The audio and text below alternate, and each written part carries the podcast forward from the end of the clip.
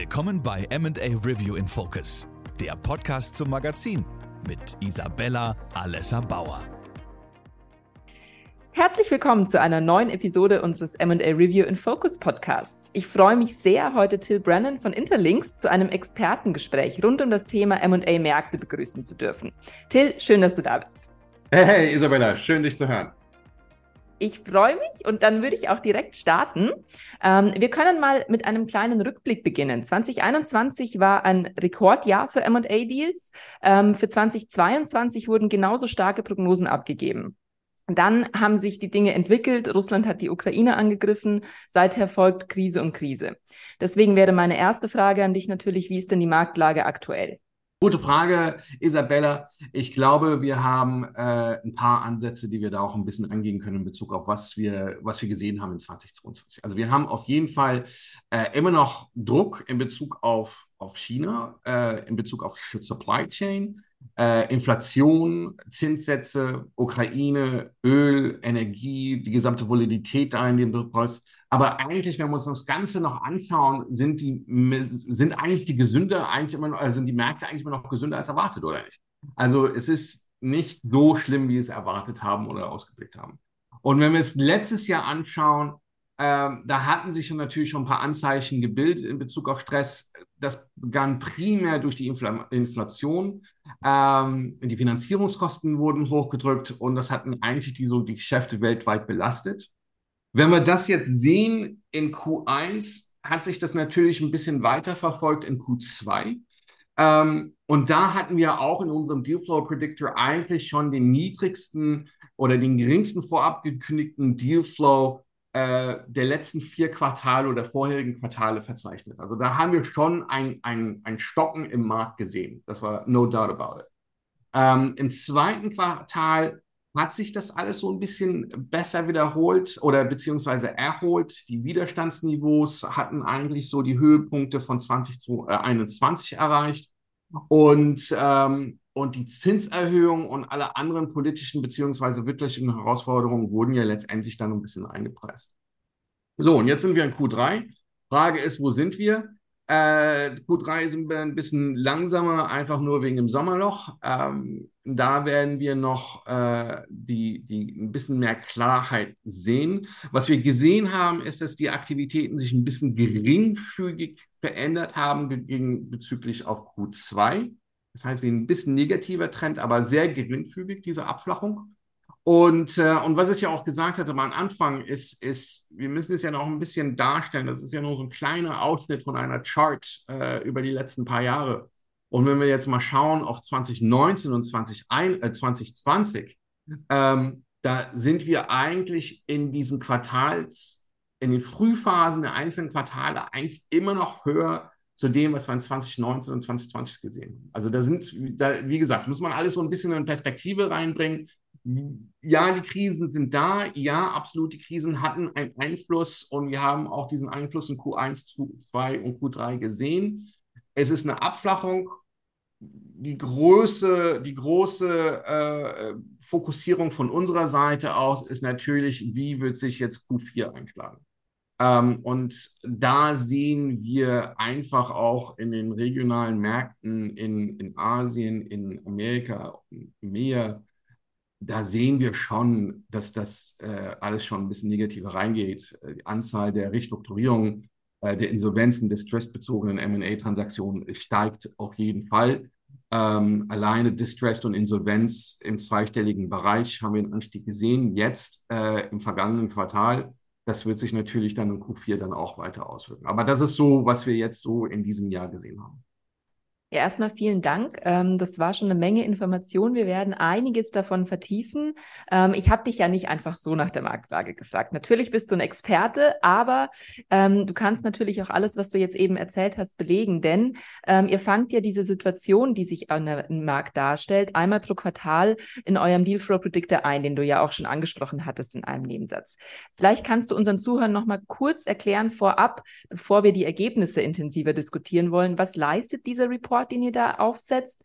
Welche Kennzahlen erfasst ihr und welche Ergebnisse destilliert ihr daraus? Ja, klar. Ähm, also den Dealflow Predictor gibt es bestimmt schon seit 2008, 2009, also schon länger auf dem Markt. Hat sich auch sehr gut etabliert äh, als, als, als Prognose-Tool. Und wie wir die ganze Prognose erzielen, ist eigentlich, also Intralinks, eins der führenden, wenn nicht führende Datenraumanbieter weltweit.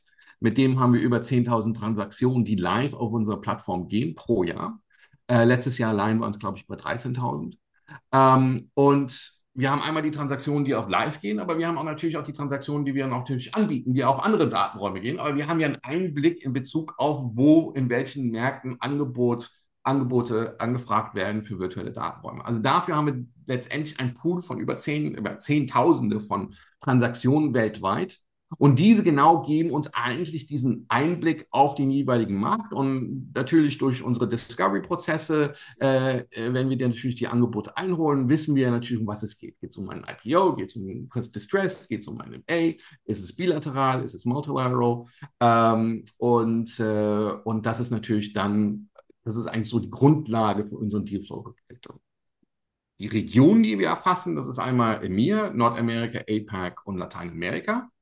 Und diese, diese Prognosen, die wir sehen, sehen wir ja, prognostizieren wir so auf die, sechs, auf die nächsten sechs Monate voraus. Das ist so eines mhm. der Vorteile von dem Dealflow Predictor. Alle anderen schauen sich natürlich die historischen Deals, die announced worden sind. Wir sehen ja natürlich die Deals, die jetzt initiiert werden in diesem Quartal, die ja in den nächsten drei, sechs, neun Monaten hoffentlich dann auch erfolgreich abgeschlossen werden. Ähm, und das gibt uns eigentlich diese Prognose ähm, und, und das ist eigentlich der Kernvorteil von, vom Dealflow Predictor und, äh, und natürlich sehen wir natürlich dann auch die jeweiligen Aktivitäten, wobei wir jetzt keine Prognosen auf Länder geben, aber wir sehen auf jeden Fall Einblicke in den jeweiligen Regionen äh, in, in, vom Dealflow Predictor. Okay, spannend. Und ähm, wenn du dir jetzt da die Regionen mal vorstellst, gibt es da irgendwie gerade ähm, Besonderheiten, Beispiele, wo du uns mal erklären könntest, wie es konkret aussieht? Ja, äh, also global gesehen, also wir haben jetzt, also wie, wie alle anderen, haben wir äh, underperform, overperform und wir haben natürlich unsere ganzen Ampelsitze äh, äh da. Also overperform ist alles, wo wir eine, eine, Änderung sehen, wo es über 10% war. Underperform, alles, was unter Prozent, äh, 5% ähm, oder weniger als, also minus 5% ähm, äh, Wachstum sehen. Ähm, und da sehen wir auf einer globalen Ebene, wenn wir jetzt auf einer Quartalsbasis sehen, sehen wir das relativ neutral. Das heißt also, der Market Performance von unserer Seite äh, irgendwo zwischen minus 5 bis plus 5.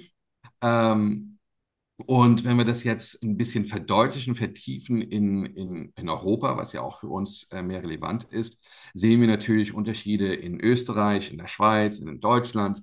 Also im MA-Bereich, Deutschland zum Beispiel, sehen wir Jahr über Jahr, also Q3 im Vergleich zu Q3 in 2021 ist das relativ neutral. Äh, das gleiche gilt, wenn wir Q2 mit Q3 ver äh, vergleichen. Das ist auch äh, neutral. Im IPO-Bereich haben wir ein Overperformance. Ich glaube, das kommt einfach jetzt nur wegen dem Deal-Volumen von Porsche, der reingegangen ist und das alles so ein bisschen auseinanderbricht. Aber ich glaube, wenn wir an Anzahl der IPOs reingehen, dann wissen wir ja auch tatsächlich, dass die Anzahl der IPOs runtergegangen sind. Ähm, aber dank Porsche sind eigentlich die Zahlen dann auch einmal gut. Ähm, und das Ganze geht auch mit Bankruptcy. Also da sehen wir das auch in Deutschland ist, ähm, ist, dass wir, wenn das vergleichen zeitmäßig bezüglich Q2 2021, äh, Entschuldigung, Q3 2021 und äh, dem letzten Quartal jetzt, haben wir auf jeden Fall ähm, äh, weniger distressed. Aber wenn wir es vergleichen mit Q2 und Q3, dann sehen wir auf jeden Fall eine Vergrößerung und eine Ver äh, Veränderung dort äh, leider im negativen Bereich. Ähm, den, und das ist dieser Trend, den ich vorhin gesagt hatte, dass mhm. wir auch in Q4 dann noch ein bisschen weiter, bisschen weiter verdeutlichen werden.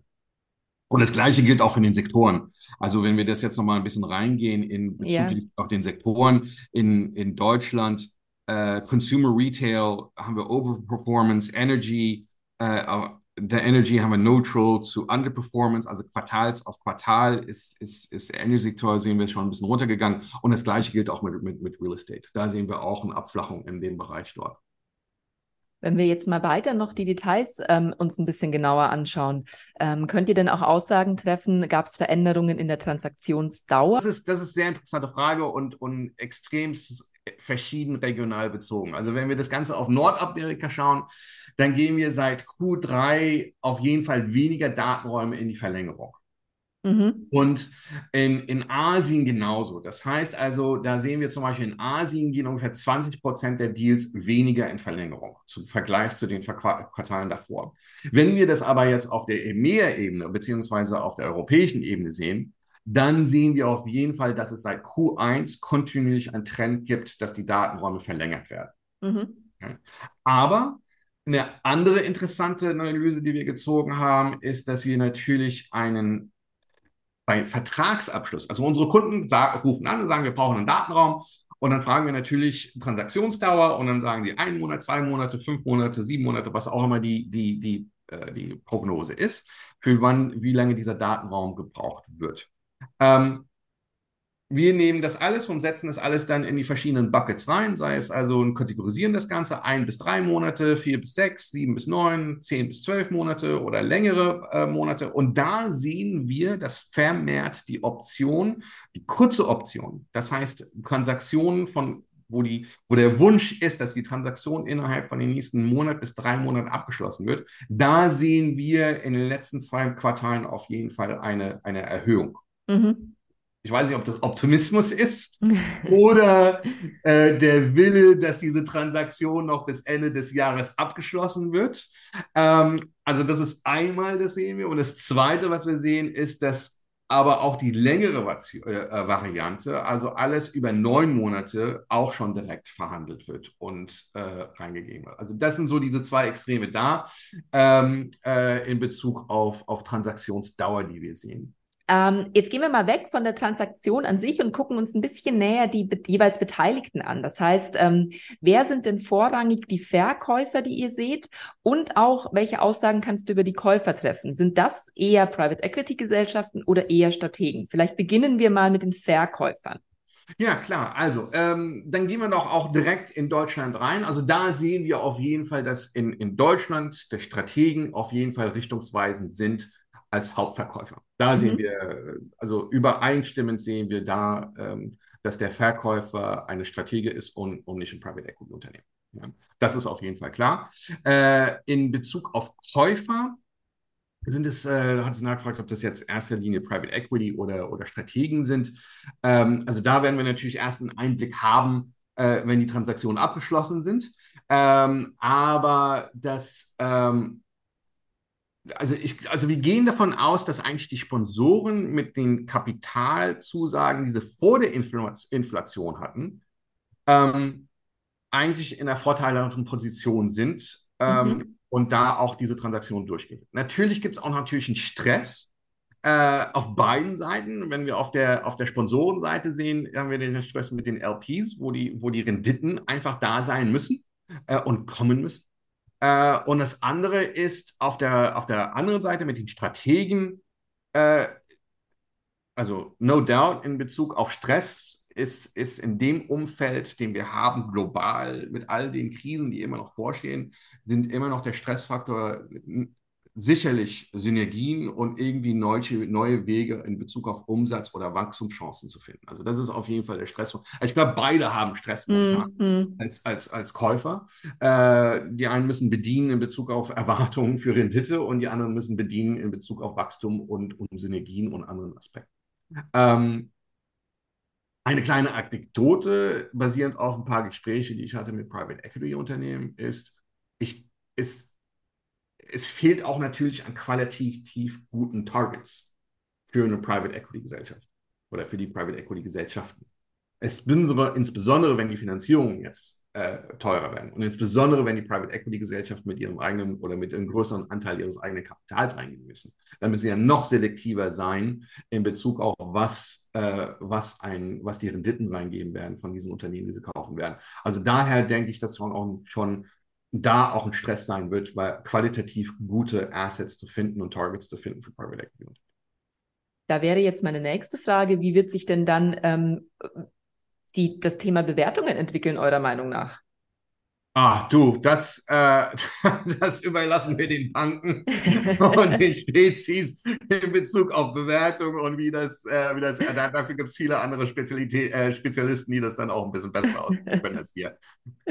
Na gut, dann frage ich dich lieber nochmal nach deiner Prognose für die nächsten Monate. Du hattest es ja zwischendurch immer mal wieder schon angerissen, was ihr erwartet. Vielleicht kannst du es einmal noch konkret zusammenfassen, welche Tendenzen für die nächsten Monate ihr seht. Ah, du, also die Zinssätze und die Kreditkosten werden natürlich immer noch bleiben, immer die große Sorge. Ähm, ich glaube, die Aktienmärkte, in denen wir sich momentan befinden, ist schwierig für Kapital zu finden, für Unternehmen auch Assets zu kaufen. Ähm, Eskalation in der Ukraine, es, das bleibt eine Herausforderung. Ähm, es ist, äh, die Frage ist in Bezug auf, wie wird sich das alles global auswirken. Ähm, Deutschland, äh, die Wirtschaftsweisen treffen sich heute und werden den Bericht abgeben heute. Äh, die, die Rezession ist, wird milder prognostiziert für 2023, ich glaube bei 0,2 Prozent, aber es ist auf jeden Fall da, dass Deutschland und andere große Märkte in Europa in Rezession gehen werden. Äh, das alles wird sich negativ ausschlagen in Bezug auf MA-Aktivitäten. Ähm, wird sich leider positiv ausschlagen auf Distressed. Äh, mhm. das ist, das ist, da, da gibt es keine, keinen Zweifel. Ähm, China ist sehr interessant, die Null-Covid-Politik. Also das wird sich alles jetzt wirtschaftlich drauf reingehen. Ich glaube, ich erzähle nichts Neues in dem Faktor hier, aber wo wir sehen schon, ist, dass dann, ähm, dass da schon ein, ein 23 wird auf jeden Fall sehr interessant für, für alle Beteiligten. Ähm, ja. Das ähm, glaube ich, würde ich direkt so unterschreiben. Ähm, ich sage erstmal Danke für die, für die spannenden Einblicke. Ähm, es wird mich natürlich freuen, und das ist ja auch unser festes Ziel, ähm, wenn wir uns einfach ein bisschen regelmäßiger hier unterhalten können, sodass wir auch die Entwicklungen, die wir jetzt gerade gemeinsam prognostiziert haben, sozusagen, ähm, nochmal weiter beobachten können. Deswegen freue ich mich, wenn wir uns zeitnah wieder hören, Till. Und ja, sage für den Moment erstmal ähm, Danke für deine Zeit und für all die spannenden Erkenntnisse. Hey, hey, super. Alles klar. Bis dann, Isabella. Ciao. Danke dir. Das war MA Review in Focus. Wir würden uns freuen, Sie beim nächsten Mal wieder begrüßen zu dürfen. Für aktuelle News und Infos abonnieren Sie unseren Podcast und folgen uns auf LinkedIn. Bis zum nächsten Mal.